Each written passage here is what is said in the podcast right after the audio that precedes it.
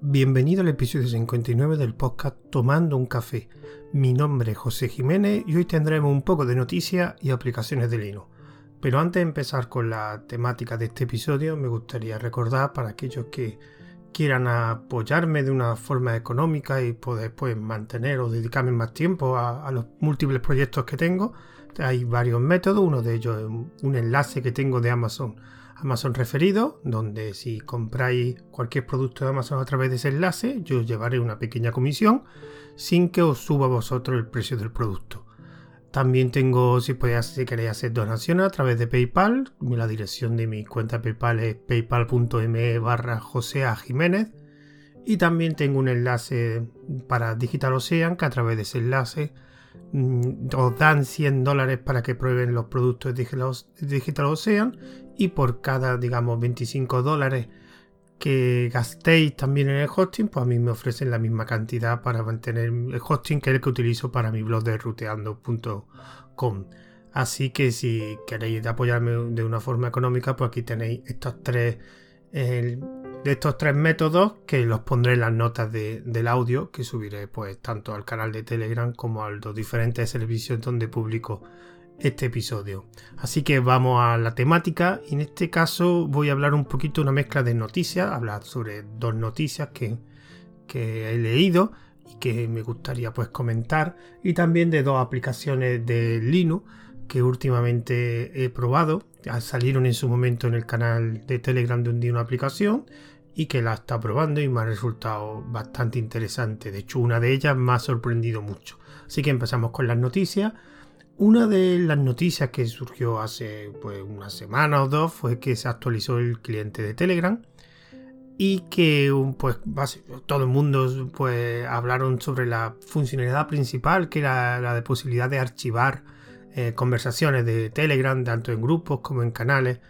Bueno, no, yo realmente eso no le encuentro mucho utilidad, mucho sentido, pero hubo gente que sí lo vio muy útil. Pero hace pues unos pocos días en un canal de Telegram Beta que tengo yo, estoy suscrito, digamos, en Telegram, que es Telegram Beta creo que se llama. Eh, comentaron que había una nueva funcionalidad y esta funcionalidad sí que me resulta muy muy muy interesante, por lo menos para mí, que era, bueno, para quien no lo sepa, en Telegram se asignan una serie de direcciones web que, tienen, que empiezan por t.me a cualquier grupo, canal, que tú le pones un nombre del grupo, por ejemplo, todos mis canales, pues, de un día una aplicación, por ejemplo, tú pones t.m barra un día una aplicación y esa dirección la copia en, el navegador y lo que te hacía el navegador era simplemente, pues si tenía un cliente de... reconocía esa dirección y si tenía un cliente de Telegram instalado, pues te instalaba, o sea, o sea, te mostraba el contenido de ese canal dentro del cliente, digamos, eso también pasaba en el móvil, o en una tablet, o desde el, escritorio. Simplemente que te mostraba que eso era una dirección de Telegram y que te, arrancaba el cliente correspondiente que tuviera instalado. Si no tenías cliente, no te aparecía nada. No podías visualizar el contenido de esa dirección, si por ejemplo que fuese de un canal o de un grupo, no la podías visualizar si no tienes un cliente instalado, digamos. O el cliente web, que también funcionaba. Si tuviera el cliente web ejecutándose en ese momento, pues automáticamente se abriría pues, la pestaña que tuviera el cliente web. Pues ahí se mostraría el contenido de, esa dirección que podría ser de un grupo, de un, de canal. Pues la funcionalidad nueva es que ya no hace falta tener un cliente digamos, de Telegram para poder visualizar esas direcciones desde un navegador. Digamos que tiene una opción de previsualización. ¿Eso qué significa? Simplemente que si tú pones una dirección t.me, ese contenido te lo va a previsualizar en el navegador. Tú vas a poder ver todo el contenido de ese grupo o de ese canal y te va a salir aparte el típico botoncito de que te puedas unir a ese grupo o ese canal si no está unido. Funciona tanto como el contenido de completo de un canal o de un grupo como de un mensaje de un mensaje en particular. No sé si sabéis que los clientes de Telegram tienen una opción que si tú pulsas en un mensaje te da la opción de copiar, copiar enlace de publicación. Esto significa que es, es una dirección también t.me, pero específica de ese mensaje. Generalmente creo que era t.me, la barra, el nombre del grupo y un número. ese número y el identificador del mensaje. Pues también se puede aplicar a un mensaje. De hecho, por ejemplo, algo muy típico que yo hago, yo en los canales que tengo de Telegram, tengo asociado unas cuentas de Twitter. Entonces, claro, en las cuentas de Twitter, pues mm, yo alguna vez eh, asociaba un determinado mensaje. Cogía un mensaje de una aplicación, por ejemplo, y la ponía en Twitter. Para quien, quien quiera, pues yo sé, estoy probando la aplicación X hoy ha salido en el canal la aplicación Y y ponía el enlace de Telegram. ¿Qué pasaba? Que aquella gente que no tuviera un cliente de Telegram no podía visualizar el contenido de ese mensaje. Ahora sí, ahora sí puede visualizar el contenido, previsualizarlo en el navegador y ya decidir si puede, puede, unirte al canal o al grupo o si no estaba unido ya. Aparte que también te da la opción de eh, abrirlo con un cliente de Telegram como siempre pasaba. Esto creo que es una funcionalidad que realmente muy poca gente la conocía. Yo la puse en algunos grupos de Telegram que estoy unido y nadie la conocía y cuando la vieron la verdad se sorprendieron. La posibilidad de previsualizar el contenido de un grupo un canal en un navegador web sin necesidad de tener el cliente. ¿Cuál es el problema? Uno, y de hecho puedes buscar, te pone la misma previsualización, te pone un pequeño recuadro de búsqueda, con lo cual podrías buscar lo que no puede hacer ni escribir, ni hacer ningún tipo de comunicación con ese, con ese grupo, por ejemplo. Entonces ahí sí haría falta que te uniese y evidentemente las notificaciones de los nuevos mensajes tampoco saldrían porque ahí sí que haría falta un, un cliente de Telegram. Así que esta es la primera noticia que resulta, la verdad que una funcionalidad muy poco, muy poco publicitada y la verdad que personalmente para mí es una funcionalidad muy útil y creo que es bastante interesante para mucha gente. La segunda noticia es eh, quien, bueno, quien sigáis en mi, en mi podcast sabéis que yo, una herramienta que yo utilizo mucho que se llama ZenKit. ZenKit es un organizador de tareas, pero que tiene una particularidad que tiene diferentes modos de vista para las tareas. Por ejemplo, mm, hay el que yo utilizo habitualmente, es un tablero Kanban, o sea, ZenKit te permite tener, gestionar y administrar un tablero Kanban, tipo como Trello, pero también te permite pues, gestionar esas tareas en formato calendario. Te pone un calendario y ahí te aparecerán las, tareas que evidentemente las tenemos que poner una fecha porque si no tendría lógica ni que apareciera en un calendario. Pero también tiene la típica lista de tareas en formato lista de tareas, una lista to do por ejemplo. Y también, por, también tiene mapas mentales, o sea, tiene diferentes modos de vista. A mí yo, por ejemplo, lo utilizo mucho para mi canal de... Bueno, para generalmente para organizar mi tarea, pero últimamente la estoy utilizando mucho en el canal que tengo de entrevistas, de entrevistas en diferido, donde hago entrevistas a diferentes personas que conozco sobre todo por Telegram o que me recomiendan a alguien. Y ahí lo que hago es, en un tablero Kanban, tengo mm, la, en diferentes estados, pues tanto o la lista de personas que quiero proponerle que participe en una entrevista, como aquella que en esa semana, si hay una semana, que porque yo hago más que dos, entrevistas al mes, si en esa semana estoy entrevistando a alguien, lo paso a un, estado, digamos, a una columna que en, en, ejecución, digamos, y por último, pues aparecerá toda la entrevista finalizada. Entonces me resulta muy útil, encima también utilizo el calendario, porque en el calendario me permite gestionar todas las entrevistas futuras que tengo, qué día las tengo acordadas con el entrevistado.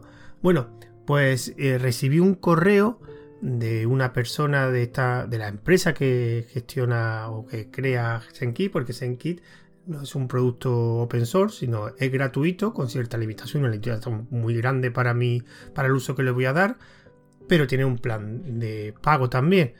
Y en ese, en ese correo me decían que habían leído mi, en mi blog, porque yo subo también cuando hago, porque lo grabé un podcast sobre hablando sobre esa herramienta, cuando la, la conocí, y de hecho la conocí, la puse en, el canal de la aplicación de, Linux, de un día aplicación, hice un podcast hablando sobre la herramienta. Y yo después esa herramienta, ese podcast lo que hago también lo publico en mi blog, en un pequeño post, donde ahí subo los audios, pongo las notas de, del podcast, etcétera. Pues parece ser que esta persona vio en mi blog y me le gustó mucho. No sé, me imagino que hablaría español porque el correo está en inglés. Y me dijo que si estaba interesado en que iban a sacar la versión 3 de ZenKit y que le iban a sacar el 23 de mayo. Posiblemente cuando escuchéis esto ya estará publicada la versión 23 de mayo, donde iban a introducir pues muchas funcionalidades, la aplicación de móvil iban a, a rediseñar, porque tanto en, en ZenKey lo que hace falta es que es una aplicación, digamos, centralizada. Entonces tú te conectas a la página web donde está ZenKey instalado, en los servidores de la empresa, y tú a través de un cliente, ya sea de escritorio o de móvil, lo que te va sincronizando las tareas, digamos. Entonces necesitas una cuenta. Y no necesita un servidor que lo proporciona la empresa de ZenKey. Y me comentó que si estaba interesado en que me iban a proporcionar pues un, un dossier de prensa o algo así. Yo leí un poco tarde esta, este, este correo. De hecho, lo leí porque me volvieron a escribir otro correo a unos cuantos días después, reiterándome que si estaba interesado en publicar algo, que, que yo recibiera esa información. Le dije que sí, pero como veis ya hoy es 22, estoy, yo estoy grabando el 22, pero la estoy grabando por la noche a las 11 a las 12 menos cuarto, con lo cual me imagino no he, no me ha, recibido ningún dossier. Así que bueno, la noticia que quería dar, que, a quien le interese esta aplicación de Senki, que yo la recomiendo, sobre todo para aquellos que quieran, que utilicen tableros Kanban o que un organizador de tareas, que es bastante bueno. Que sepan que está la versión 3.0 que solo tendrían que conectarse a la página web de senkit.com, de todas formas pondré la dirección, abrirse una cuenta y allí ya pues ya o podéis trabajar a través de la página web, de la aplicación web o bajarse el cliente adecuado tanto de móvil como de Windows, de Linux, de Mac OS X que hay. Yo la recomiendo que la probéis y se supone que mañana ya estará disponible la Senkit 3.0. Yo mañana la veré a ver si, porque es una herramienta que estoy utilizando bastante para, mi trabajo y para todos los proyectos que tengo. Y solamente quería dar noticia de que va a salir la versión 3.0 a partir de mañana, aunque ya cuando lo veáis ya será 23. Cuando escuchéis este audio me imagino ya habrá pasado incluso el 23. Y la recomiendo que la visitéis porque es una herramienta bastante buena, sobre todo aquellos usuarios que sean de Trello, echarle un vistazo porque incluso tiene eh, soporta Trello, puede importar las tareas de Trello. Yo la recomiendo, es gratuita, que tiene un plan de pago, pero realmente tienes que darle un uso muy, muy, muy intensivo para que te haga falta el plan de pago. Así que la recomiendo, senkit.com creo que es la página web, y visitarla y veis las, las novedades que habrá esta versión 3.0. Y ahora pues quería ver la segunda parte de este podcast, no me quiero extender mucho, que serían dos aplicaciones que una de ellas que ya conocía desde hace una semana y que la he estado probando y me ha resultado curiosa y otra una aplicación que vi hace un par de días que me encantó. Tengo que decir que me encantó ahora la dejaré esa para el final. Y la primera aplicación que quería comentar es una herramienta una aplicación de terminal que se llama que es un buscador que se llama S. ¿Y qué tiene de particularidad ese buscador? Bueno, lo que hace este buscador simplemente es, pues, una aplicación de terminal y lo que te hace es buscar en diferentes motores, proveedores como llaman ellos. Eh, la aplicación tiene muchos, muchísimos proveedores. Eh, si os metéis, que pondré la dirección de su página de GitHub, de los proveedores soportados, por ejemplo AliExpress, Amazon, eh, Google, DuckDuckGo, Bing, pero tiene tanto como buscadores como página web de servicio o de tienda, porque AliExpress está, creo que era Yerbe, me parece que, que también está, bueno, tiene GitHub, tiene innumerables. ¿Qué tiene de bueno esto? Bueno, evidentemente un buscador en terminal lo que te hace es tú buscar algo, escoger el proveedor, había una opción que creo que era menos P, y lo que añades es el proveedor, que de hecho tiene etiquetas, puedes añadirle una etiqueta para no tener que escribir el nombre del proveedor. O sea, a Amazon le podías poner AM, pero eso es una opción que tiene. Y lo que te hace es abrirte el navegador y hacerte la búsqueda que tú has, en el proveedor que tú has especificado. Por ejemplo, en Google, pues la verdad que no tiene mucho sentido porque todo el mundo abre el navegador y ya tiene el Google como página de inicio. Pero por ejemplo, yo lo he utilizado para cuando quería hacer búsqueda en Amazon o búsqueda en alguna otra tienda como AliExpress ponía SP eh, Amazon y la palabra que quería buscar. Y automáticamente me abría el navegador con los resultados de esa búsqueda. Y eso sí que era ahorraba tiempo, porque si no tendría que haberme, si no tenía la, como página de inicio la de Amazon, si no tenía que haber arrancado el navegador, escribir la dirección de Amazon y dentro de Amazon pues escribir en el, en el recuadro de búsqueda las palabras que quería buscar. Pues lo mismo con AliExpress, con GitHub Y en ese caso sí que lo veo bastante interesante cuando quiera hacer una búsqueda en alguna otra página que no sea la típica de Google o que es la que yo utilizo Google, que alguna de las múltiples, eh, de verdad es que son muchísimos proveedores, pues la verdad que te ahorra, porque de hecho hasta Docker Hub estoy viendo, mm, Debian, tiene también la página de Python, que por ejemplo hace poco estuve haciendo pruebas con la página de Python, que mm, sería S-P Python y la palabra que quiere buscar. Por ejemplo, decorator. Pues no podés poner algo en español porque la página de Python creo que no admite búsqueda en español, está en inglés. Y es curioso echarle un vistazo, a mí me ha gustado. De hecho, estoy viendo ahora mismo que entre los proveedores hay un proveedor de torrent, con lo cual ahí ya suena más, más interesante. Y pues echarle un vistazo, es una aplicación de esta de terminal, pues, está curiosa y que en algunas ocasiones te puede resultar bastante útil. Siempre que te acuerdes de la cantidad de proveedores que tiene. Y eso es pues lo pequeño que quería hablar de la pequeña aplicación que me resulta curiosa y que la he utilizado unas cuantas veces, que me resulta útil. Pero la que realmente quería hablar es la siguiente aplicación. Yo eh, últimamente estoy utilizando Markdown. Yo utilizo de vez en cuando Markdown, pero ahora lo estoy dando un uso más intensivo a Markdown porque estoy creando contenido para otro proyecto que tengo y lo estoy haciendo en Markdown porque me interesa hacerlo en Markdown. Me facilita el trabajo. Yo desde hace tiempo, de hecho una aplicación que descubrí gracias al canal de Telegram de una aplicación, que la descubrí porque estuve haciendo un monográfico de editores de, de Markdown hace ya unos cuantos meses. De hecho, con ayuda de gente del grupo de un día en aplicación que me proporcionaron unos cuantos, más otros que encontré. Y encontré un editor de Markdown que es una maravilla, que se llama Tipora. Para mí Tipora prácticamente de todos los que yo he probado, que he probado unos cuantos, es el mejor editor de Markdown. Pero no solo yo. Cuando yo conocí este editor, yo lo difundí tanto en el canal de Telegram, que primero apareció en el canal de Telegram, como en algunos grupos que estaba diciendo que era muy bueno y de varias de esas personas. Por ejemplo, hace poco mi compañero Daniel Primo en su cuenta de Twitter dijo que Tipora era maravilloso y para escribir notas es lo que utiliza él. O sea que varias personas que gracias a mí yo le recomendé ese me, dieron, o sea, me dan la razón, así que tiene que ser bastante bueno. ¿Qué pasó? Que hace tres días encontré, pues con alguno, no me acuerdo cómo fue, pero encontré otro editor de código que se llama, es que no sé ni cómo pronunciarlo, pero sería sería algo como Z-E-T-T-L-R. TTLR, la verdad que es un nombre un poquito complejo. Bueno, lo primera particularidad que tiene es que, según el desarrollador, que de hecho es solo un desarrollador y por lo que si metéis la página web, es un politólogo, sociólogo, o sea, es algo curioso, no es informático y la verdad que le ha salido un programa bastante un software bastante bueno. Bueno, es un software que de hecho lo creó él porque se encontraba con los editores de, Markdown, según él, que eran mucho para desarrolladores. Él quería algo para escribir y para leer mm, prácticamente, no quería algo enfocado a la escritura. Entonces, tiene algunas particularidades y funcionalidades que la verdad que son diferentes al resto que yo, que yo he visto. Pero vamos a ver, cuando él sigue siendo un editor como Tipora, que es eh, sin distracciones.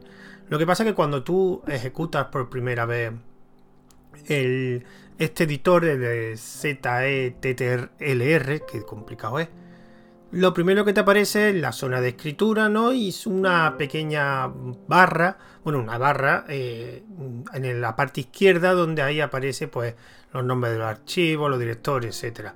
En Tipora realmente esa barra pues de primera no aparece, sino tienes todo el escritorio, toda la pantalla de la, aplicación para escribir, pero me da cuenta que después tiene una serie de opciones de que puede en las opciones de ver, que donde puede, hay un modo de libre de sin distracciones, que te lo convierte exactamente igual que que en, en Tipora. De hecho, este modo de distracción solo eh, se resalta la parte que estás escribiendo. El resto se queda como un poco oscurecido. Es también un modo que tenía que tenía Tipora. Tipora tenía varios modos de, escritura y uno de ellos era parecido a este. Bueno, entonces, cuando tú lo abres, una cosa que destaca, lo voy a comparar un poquito con, con Tipora, es en la barra superior. En la barra superior donde se encuentran más diferencias entre Tipora y, y ZETTRL. Dios mío, qué nombre más complejo. Entonces, aquí, por ejemplo, la barra superior del set, del ZTRLR tienes una bastante más información y más iconos que lo que tiene en Tipora. Tipora, digamos, la interfaz más limpio. Tiene una parte de archivos, pues lo típico menú. Pero aquí hay más menú.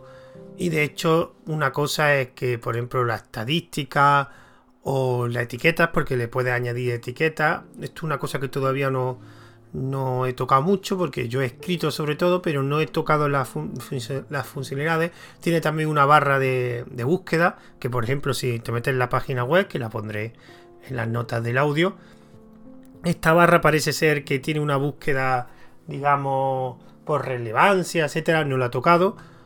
Pero a mí lo que me gustaría destacar es, digamos, los siguientes iconos que sería uno de ellos es compartir este lo que estás escribiendo en Markdown, el fichero que te permite compartirlo en diferentes mm, pues parece en formato en HTML esto es una cosa que también tengo que recordar que es el modo de exportación es bastante mucho más poderoso.